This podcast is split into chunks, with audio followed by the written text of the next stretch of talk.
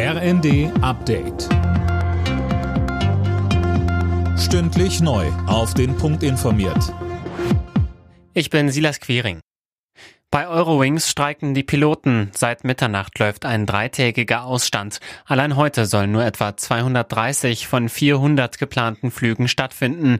Auch morgen und übermorgen dürfte jeder zweite Flug gecancelt werden. Mehr von Daniel Bornberg. Anders als bei anderen Streiks geht's diesmal nicht ums Geld. Die Gewerkschaft Cockpit hat zu dem Streik aufgerufen, um bessere Arbeitsbedingungen durchzusetzen.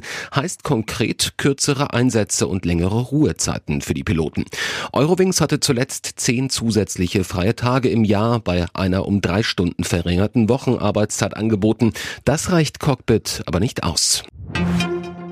Noch immer streitet sich die Ampel in Sachen AKW-Laufzeiten, aber ein Ende ist in Sicht. FDP-Generalsekretär Jeserei sagte dem Spiegel, er sei zuversichtlich, dass Anfang der Woche eine Lösung erzielt werde.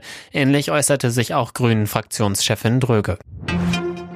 Am letzten Tag des Bundesparteitags der Grünen in Bonn sind noch einmal die Kernthemen Klimaschutz und Kohleausstieg auf den Tisch gekommen.